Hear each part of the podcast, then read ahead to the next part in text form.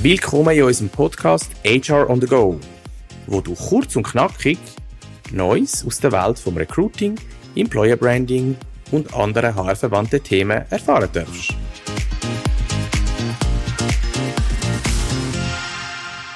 Ich freue mich riesig auf die heutige Folge und den heutigen Gast. Wir dürfen Lisa Anders hier bei HR on the Go begrüßen. Sie ist Head of Talent Acquisition bei Climeworks und das Gespräch mit ihr wird besonders spannend, weil sie hat vor einem Jahr den Bereich Talent Acquisition bei Climeworks als One-Woman-Show aufgebaut und mittlerweile führt sie ein Team von sieben Personen. Da ist also wirklich viel gegangen in diesem Jahr und darum reden wir mit ihr in der heutigen Folge darüber, wie man einerseits eine Talent Acquisition Position oder auch eine ganze Organisation aufbaut. Wir hören mehr dazu, welche Messgrössen es braucht in einer Talent Acquisition Abteilung und ganz besonders spannend natürlich, wenn das es Sinn machen könnte, eine dezidierte Talent Acquisition Position zu etablieren und wenn das Inhouse Recruiting besser mit Unterstützung von externen Partnern geführt wird oder sogar ganz ausgelagert werden kann.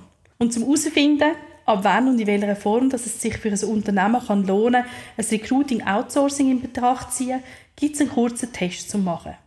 Den Link zum Test findest du in den Show Notes zu dieser Episode und buch gerne gerade auch einen virtuellen Kaffee mit mir für die Auswertung von dieser Analyse. Herzlich willkommen. Ganz herzlichen Dank. Ich freue mich sehr über die Einladung, heute hier zu sein. Wir freuen uns auch. Ja, Elisa, du bist jetzt ein Jahr, ein bisschen mehr als ein Jahr bei Climeworks. Erzähl uns einmal, was du dort angetroffen hast, wo du angefangen hast, wie du gestartet bist und vielleicht auch, was so ein bisschen der Reiz für dich war, um diese Position dort überhaupt anzunehmen. Mhm, gerne. Ich bin vor ähm, gut, ja, jetzt mittlerweile anderthalb Jahren bin ich zu Climeworks gekommen. Äh, Climeworks muss man sagen, vielleicht als Hintergrund, ist ein sehr spezielles Unternehmen, ist ein Schweizer Climate Tech Unternehmen, was ein extrem starkes Wachstum vor sich hat äh, in allen Bereichen, aber natürlich ähm, wir können letztlich nicht erfolgreich sein, ohne die richtigen Talente an Bord zu haben. Das heißt, der Bereich Talent Acquisition hat einen ganz speziellen Fokus innerhalb der Firma. Wir haben uns im letzten Jahr verdoppelt in FTEs und werden das in den kommenden Jahren erstmal auch noch weiter tun. Angetroffen habe ich viele tolle, extrem hoch motivierte Menschen. Also ein sehr inspirierendes Umfeld habe ich sicherlich angetroffen. Eine gute Basis. Es gab sogar ein Bewerbermanagementsystem. Das hatte ich eigentlich gar nicht erwartet. Sogar ein gutes, was wir mittlerweile extrem gut aufgebaut haben. So bin ich ungefähr gestartet. Der besondere Reiz lag sicherlich darin, da werden wir wahrscheinlich jetzt alle aus dem Bereich Television zustimmen, die das lange gemacht haben, einmal die Möglichkeit zu haben, das gebündelte Wissen von über ein Jahrzehnt einbringen zu können in eine Firma mit einem tollen Purpose und das aufbauen zu können, ist sicherlich sehr einmalig. Und ich bin auch ganz dankbar, dass ich das machen darf und heute immer noch weiter treiben kann. Sehr cool, sehr cool. Wenn du so ein bisschen Bilanz ziehst aus deinem ersten Jahr, bei Climeworks? Was, was kannst du sagen, was, auf was bist du besonders stolz? Oder vielleicht gibt es auch so ein bisschen Major Fails, wo du nicht mehr so würdest machen äh, Ja, es gibt wahrscheinlich äh, beides. Ich denke, äh, Major Fails oder vielleicht ein großes Learning für uns ist gewesen, ähm, dass Fehler sehr, sehr wichtig sind. Gerade in dem schnellen Wachstum.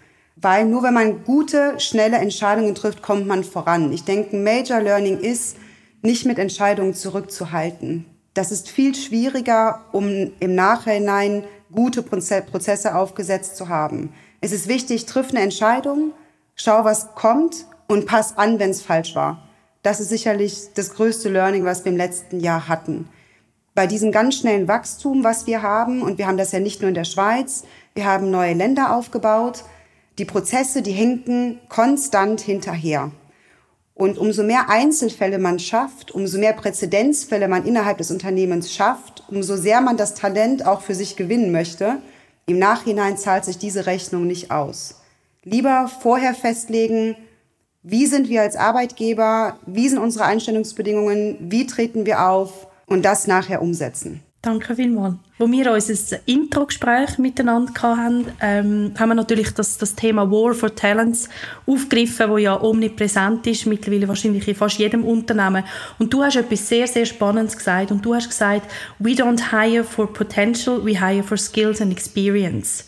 Also nicht so, wie das ganz viele andere Firmen propagieren und sagen, wir suchen das Potenzial, das wir entwickeln können, sondern ihr habt eine ganz klare Aussage, die heisst, ähm, wir wollen das Fachwissen bereits einkaufen und wir wollen, können oder wollen das nicht entwickeln. Warum ist das so bei euch? Ich glaube, das hat zwei Gründe grundsätzlich, warum das so ist. Der erste Grund ist, ähm, es in der Verantwortung von einer HR-Organisation und auch von Talent Acquisition liegt, eine gesunde Firma aufbauen zu können, die auch gesund bleiben kann, trotz steigenden Herausforderungen. Und auf der anderen Seite, was Climeworks macht, ist eine neue Industrie aufbauen. Das, was wir machen, kann man nicht studieren. Das heißt, wir müssen aus ganz vielen anderen Bereichen uns Menschen dazu holen. Und wir sind eine sehr junge Firma, die eigentlich viel schneller wachsen muss, als sie, als sie eigentlich kann. Und das können wir nicht ohne ein ganz bestimmtes Skillset. Und wir sind sehr ich sage jetzt mal, rigide innerhalb des Recruiting-Prozesses. Es gibt bei uns zwei Bereiche. Wir machen keinen Kompromiss bei Cultural Fit oder Cultural Ad, aber wir setzen die Expertise auch gleichzeitig voraus. Das bedeutet, dass für uns der War of Talent noch mal schwieriger ist. Weil einerseits können wir, können wir weniger Kompromisse eingehen und auf der anderen Seite ist es auch extrem schwierig, Talente für sich zu gewinnen, und die davon zu überzeugen, dass sie vielleicht bei Stellenantritt überqualifiziert für die Rolle sind, aber nach drei Monaten schon über sich hinausgewachsen sind. Das heißt, mein KPI ist bei, bei einem Hire, bist du gelangweilt nach drei Monaten, habe ich dich richtig eingestellt. Weil nach spätestens nach sechs, dann läufst du eigentlich aus den vollen Zügen und kannst aus dem Vollen schöpfen. So schnell wachsen wir. Und wenn wir das nicht machen, führt das auch dazu eben zu der ungesunden Organisation. Wenn wir Leute einstellen und die sind sehr schnell in ihrer Arbeit überfordert oder fühlen sich überrumpelt oder fühlen sich nicht mehr bereit dazu, Entscheidungen zu treffen und dieses Entrepreneurial Mindset nicht mehr leben können, können wir nicht erfolgreich sein. Und deshalb gehen wir wahrscheinlich jetzt im Moment einen Weg. Ich weiß gar nicht, ob es eine andere Firma gibt, die den Weg geht. Wir gehen eigentlich voll gegen das allgemeine Verständnis, you just hire for potential. Wir machen exakt das nicht. Das ist sehr spannend. Man spürt ganz fest raus, weil er auch so extrem wächst, dass ihr einen riesigen Speed eigentlich an den Tag legt in der Rekrutierung. Ich kann mir vorstellen, auch aus meiner Erfahrung heraus im Recruiting, das kann auch eine große Herausforderung für dein Team selber sein. Inwiefern ist das eine Herausforderung und was mich auch ganz fest bewundert, wie missest du dann die Performance von deinem Team? Also das Team grundsätzlich macht einen extrem guten Job weil wir aus einem Bereich herauskommen, wir sind ja, also unter einem Jahr sind wir plötzlich ein Team von sieben Leuten. Und alles, was dazugehört, alle Prozesse haben wir eigentlich parallel aufgebaut, neben dessen, dass wir Highspeed geheiert haben. Auch da habe ich Leute in mein Team geholt, die sehr erfahren gewesen sind, einfach aufgrund dessen, weil sie eigentlich ab Tag eins äh, voll im Recruiting mit integriert gewesen sind. Und ein bisschen vielleicht, wie ich das messe, äh, wir müssen natürlich auch dem Board of Directors müssen wir auch Zahlen vorlegen. Also wir haben ganz normales Reporting, äh, was wir, ähm, ähm, was wir vorstellen müssen. Ähm, ich habe ein gutes Bewerbermanagementsystem. Ich kann extrem viele Analysen rausziehen. Und für mich sind die wichtigsten Zahlen eigentlich die Qualität der Hires. Mir geht es gar nicht auch so um den Speed. Bei uns ist alles ja auf Qualität ausgelegt. Das heißt, mir ist die, wie die Kandidaten durch den Funnel gehen, viel wichtiger. Also Conversion Rates von Apply to First Interview, Second Interview diese Conversion Rates sind mir sehr wichtig. Ich will, dass sehr streng selektiert wird. Ich möchte nicht, dass zehn Erstinterviews gemacht werden. Wir selektieren streng aus, weil wir auch die Zeit letztlich nicht haben und das die Hiring Manager haben die auch nicht. Das heißt, Conversion Rate ist für mich eine sicher, also ein wichtiges KPI. Anzahl of Hires ist bei uns auch ein wichtiger KPI, weil wir einfach extrem schnell wachsen müssen. Wir wissen vom Headcount Planning, was wir zum Ende des Jahres erreichen müssen. Da schauen wir immer, sind wir on track. Ein KPI, den ich vorlegen muss, ist die Time to Offer. Ähm, wir sind dabei sehr gut. Wir sind unter 40 Tage, was in unserem Umfeld, glaube ich, sehr, sehr gut ist für ein komplettes Team. Und das letzte KPI, was mir wichtig ist, was man vielleicht nicht richtig messen kann, aber wenn ich meine One-to-Ones mit meinem Team habe und entweder vor Ort äh, oder auch über Teams, mir ist wichtig, machen die einen glücklichen Eindruck, geht's denen gut. Das ist für mich ein ganz wichtiger KPI, der vielleicht ganz viel vergessen wird. Weil ich glaube, nur wenn es dem Team gut geht und sie das nach außen tragen und auch die Leidenschaft nach außen tragen, die wir alle für unseren Job empfinden, das ist wie ansteckend ähm, für die Kandidaten draußen. Und wenn wir selber nicht dahinter stehen, mit einer großen Überzeugung für dem, was wir tun, ist es auch sehr schwierig, andere davon zu überzeugen, zu uns zu kommen. Und deshalb ist mir dieser KPI so wichtig. Klar, und, und jemand im Talent Acquisition ist auch wie eine Visitenkarte vom Unternehmen und so ein bisschen der erste Touchpoint für Kandidaten und potenzielle Mitarbeiter. Das ist sehr spannend, dass die Leidenschaft muss transportiert werden. Ich finde, das ist das A und das O ähm, für die Attraktivität auch einer Position wie machst du deine Mitarbeitenden glücklich? Was, was hast du da für Sachen im Petto, wo du kannst, wo du kannst uns, äh, uns einen Tipp geben, wie man das macht? Weil ich kann mir vorstellen, der Druck ist riesig bei euch im Team, eben weil ihr sehr schnell arbeiten und, und sehr klare ähm, Richtwerte auch haben. Wie stellst du sicher, dass sie gleich happy sind, deine Mitarbeitenden? Also müssen wir jetzt meine Mitarbeiter ähm, meine Mitarbeiterin fragen, ob ich das immer so gut mache. Gell? Ähm, da kann ich jetzt nicht so viel zu sagen. Wo ich sicherlich viel Wert darauf lege, ähm, ist ein sehr wertschätzendes Umfeld. Ich finde es wichtig, Feedback zu geben. Ich finde es wichtig, dass man gemeinsam Freuden teilt. Gerade im Talent Acquisition, wenn man da drin ist, ist ein es ist wirklich ein tägliches Up and Down. Also man hat gerade eine Offer gemacht, eine Stunde später seid ein super toller Kandidat oder Kandidatin ab. Und dieses Up and Down abzufangen, also die Erfolge gemeinsam zu feiern und wenn etwas nicht geklappt hat, wieder aufstehen, Krone richten und weitergehen. Und das vielleicht auch mit Humor nehmen und sagen, hey, es ist okay, es ist nicht schlimm. Das ist mir sicherlich sehr wichtig. Und dann auf der einzelnen Ebene habe ich wahrscheinlich eher einen Führungsstil, ähm, dass ich mich eher den Bedürfnissen der Mitarbeitenden anpasse. Ich habe Leute in meinem Team, die sind sehr klar, sehr strukturiert, denen ist das wichtig, äh, dass diese Prozesse vorgegeben sind und ein festes Gefüge. Und dann gibt es Leute, die lieben die Flexibilität, die möchten quasi mit go with the flow. Und so versuche ich mich einfach letztlich ihren Bedürfnissen anzupassen. Aber natürlich gibt es auch Momente, wo äh, mein Team äh, überfordert ist und die sind auch nicht glücklich und ich bin es auch nicht. Aber dieses gemeinsame Rauskämpfen daraus ist wahrscheinlich das, was uns am Ende zusammenschweißen wird. Ich würde gerne nochmal einen, einen Schritt vielleicht auch zurückgehen. Wir haben mit unserer langjährigen Erfahrung immer wieder Firmen begleitet, wenn die Fragestellung aufgekommen ist, ob man eine eigene dezidierte Talent Acquisition Position möchte etablieren möchte oder ob man das Recruiting bei den Businesspartnern behaltet oder bei der Unternehmensführung oder ob es sogar eine Option ist, dass man das ganze Recruiting kann auslagern an einen externen Partner. Und du, Elisa, bist ja vor deiner Karriere bei Climeworks bei der Impulse Group gewesen, bei uns und wir haben ja zusammen ganz einen grossen RPO-Kunden dürfen in dem Sinn akquirieren und, und betreuen. Jetzt aus deiner Erfahrung heraus, als Outsourcing-Partnerin, wo du bei uns bist, aber auch jetzt in-house Talent Acquisition Team Lead. Wie würdest du vorgehen bei der Evo Evaluation von Unternehmen, wie die Position oder wo die Position soll angesiedelt werden? Ich denke, das kommt sehr stark auf das Unternehmen an, was das für ein Unternehmen ist, welche Größe es hat, aber noch viel wichtiger ist, wie hoch ist die Fluktuation und auch das Wachstum. Wenn es ein extrem stabiles Umfeld ist, es sind ein paar Mitarbeitende, ich habe eine geringe Fluktuation, denke ich, dass ein internes HR das Recruiting gut auffangen kann. Sobald der Fall anders liegt und ich weiß, ich muss mehr Leute einstellen, ich habe eine viel höhere Fluktuation, meine HR-Business-Partner sind hauptsächlich damit beschäftigt, Talente zu finden, erschließt es sich, glaube ich, von alleine, dass man das vielleicht jemandem überlassen sollte, der dort seine Expertise drin hat. Und ob ich es jetzt auslagern würde oder selber machen würde, also in dem Fall eine Talent Acquisition Specialist-Position im Unternehmen etablieren möchte, hängt letztlich von der Anzahl von den Talenten an, die ich finden muss und andererseits, wie schwierig es ist und wie volatil es ist.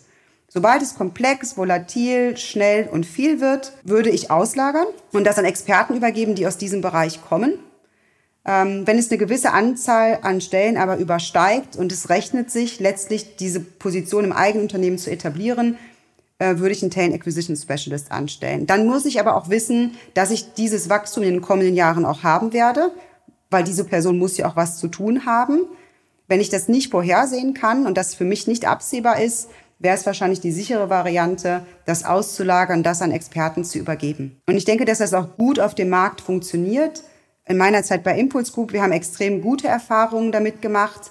Es steht und fällt natürlich immer mit der Person, mit der man dann zusammenarbeitet. Die wird immer das Gesicht nach außen sein. Wähle den Talent Acquisition Specialist sehr weise. Das sagen wir immer. Ähm, ist er in der Lage, deine Firmenkultur zu übertragen? Ja oder nein? Das ist das A und O, worauf ich achten würde.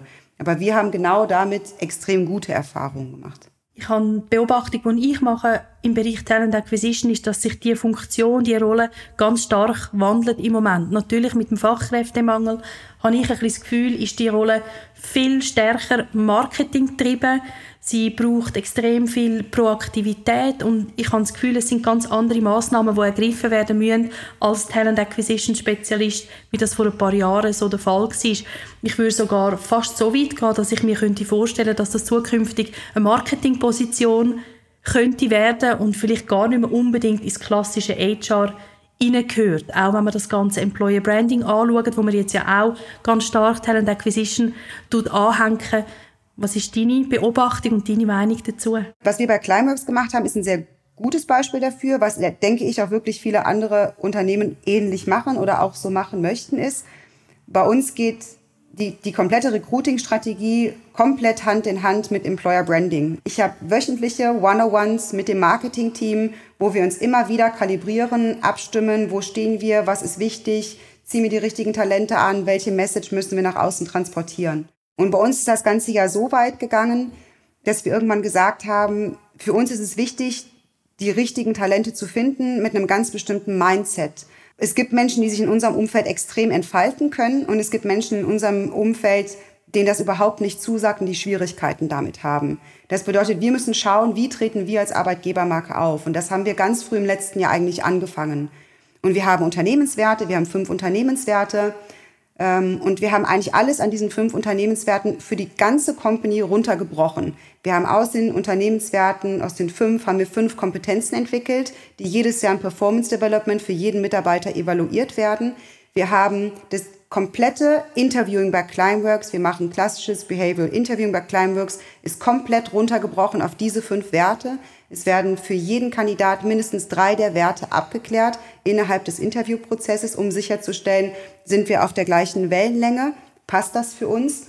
Und gleichzeitig haben wir angefangen, das nach außen zu tragen. Wir haben wir machen sehr viel auf LinkedIn. Wir haben Videos gedreht, um Einblicke zu zeigen, wer wir sind, was wir denken, was für ein Umfeld einen erwartet.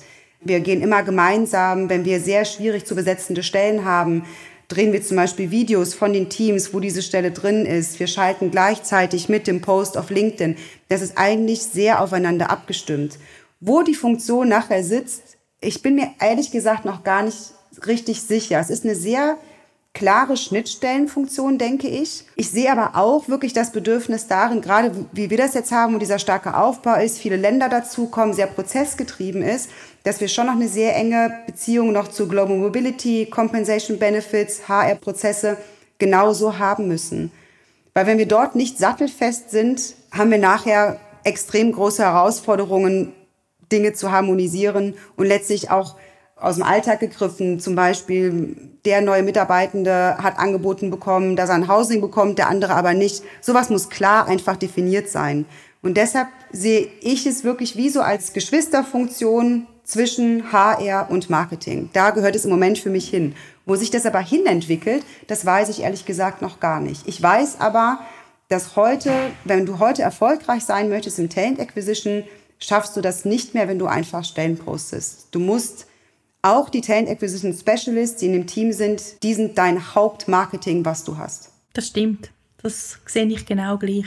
Du hast jetzt gerade angesprochen, dass die, die wöchentlichen One-on-Ones, die ihr habt mit dem Marketing, dass ihr euch könnt absprechen könnt, dass auch Employer Branding Massnahmen in dem Sinn können getroffen werden und ihr habt ganz einen klaren Purpose bei euch natürlich, wo der Zeitgeist extrem trifft und du hast mir auch erzählt bei unserem Intro-Gespräch, dass ihr eigentlich bei jeder Ansprache, die ihr macht auf LinkedIn, eigentlich auch ein Video gerade mitschickt und damit ist schon unglaublich viel gewonnen und da habt ihr anderen Unternehmen, die vielleicht noch nicht so fortschrittlich sind oder vielleicht auch nicht so einen klaren Purpose auf den ersten Blick haben, da haben wir einen grossen Vorteil. Was hättest du für Tipps und Vorschläge für Unternehmen, die vielleicht noch nicht ganz so weit sind oder wo vielleicht ähm, auch einen wunderbaren Purpose haben, aber wo vielleicht nicht so ersichtlich ist auf den ersten Blick.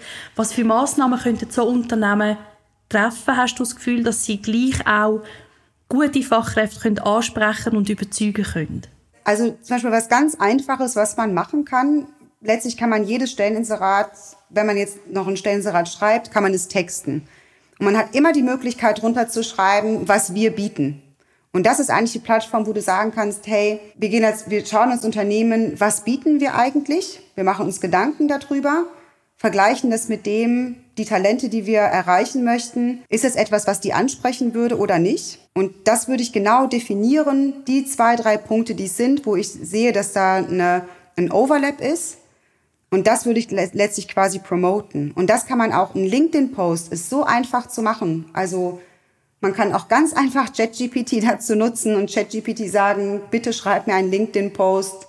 Das ist das, was ich vermitteln möchte äh, macht das in einer warmen Tonart, so wie es meinem Unternehmen entspricht. Es gibt auch wirklich mittlerweile, finde ich, gute Hilfen für einfaches Texten, für Leute, die das eigentlich nicht gewohnt sind. Wichtig ist einfach zu wissen, wer sind wir als Unternehmen, was können wir bieten, stimmt das überein mit dem, was draußen ist. Falls nicht, steht jetzt die Entscheidung im Raum, entweder wir passen uns an oder wir bleiben bei dem, was wir sind, kommunizieren das aber auch klar, um wirklich nur die richtigen Talente anzusprechen. Wichtig ist zu wissen, wer bist du, was hast du? Was wollen die Leute da draußen? Wo verbindet sich das miteinander? Und das Thema, was, was wir können bieten als Unternehmen, ist einfach extrem wichtig. Und das hat man lange Zeit auch in den Stelleninserat gar nicht erwähnt, weil man immer nur einen, einen Forderungskatalog quasi gepostet hat, was man sucht und was man möchte. Und das hat sich schon verändert, dass man jetzt viel stärker auch muss sagen, was können wir den Kandidatinnen und Kandidaten bieten. Ganz genau. So, dass sie sich aber ich finde aber auch melden. gleichzeitig führt das dazu, auch innerhalb des Unternehmens, sobald man das anfängt, für die Mitarbeitenden, die auch im Unternehmen da sind, man hat eine, eine starke Verbindung dann dazu aufgebaut. Man identifiziert sich halt einfach damit. Und sind wir ehrlich, wir verbringen sehr viel Zeit auf der Arbeit und jeder möchte für sich sagen können, die Arbeit, die ich mache, ich, hab, ich sehe einen Sinn darin, ich finde das gut und ich stehe dahinter. Und das muss gar nicht sein, wie das jetzt bei Climeworks ist, dass wir natürlich einen sehr klaren Auftrag haben, um unseren Beitrag zu leisten, um die globale Erwärmung zu reduzieren. Es kann auch genauso sein, das ist aber das Umfeld, wo ich sein kann, wie ich bin und ich bin glücklich zum Beispiel. Oder ähm, ich brauche gar nicht viel Verbindung haben mit meinen Mitarbeitenden. Mir reicht es, wenn ich da hingehen kann, meine Arbeit machen kann in Ruhe und ich gehe wieder nach Hause. Das ist was ganz Individuelles. Wichtig ist einfach nur, dass wir das für uns finden und dass wir das Unternehmen finden, in dem wir das ausleben können, was unser ganz eigenes Bedürfnis ist. Danke vielmals, Elisa. Gerne. Das wäre es gewesen. Ich danke Super. dir von, von ganzem Herzen, dass du wieder mal zu uns ins Seefeld gekommen bist. Ich habe mich auch fest gefreut und wünsche dir weiterhin alles Gute, viel Erfolg und ähm, freue mich umso mehr auch, dass wir weiterhin im Kontakt sind. Dankeschön. Ich habe es dir eben schon gesagt, für mich war es ein bisschen wie nach Hause kommen. Ich wäre bei Climeworks niemals so erfolgreich gewesen, ohne die ganze Erfahrung, die ich bei Impulse Group sammeln konnte, diese vielen Unternehmen, die ich kennenlernen konnte, die vielen Einsätze, die wir gemacht haben. Es hat meinen Rucksack so voll gemacht, dass ich ganz, ganz gestärkt in die Rolle gehen konnte. Danke. Danke dir.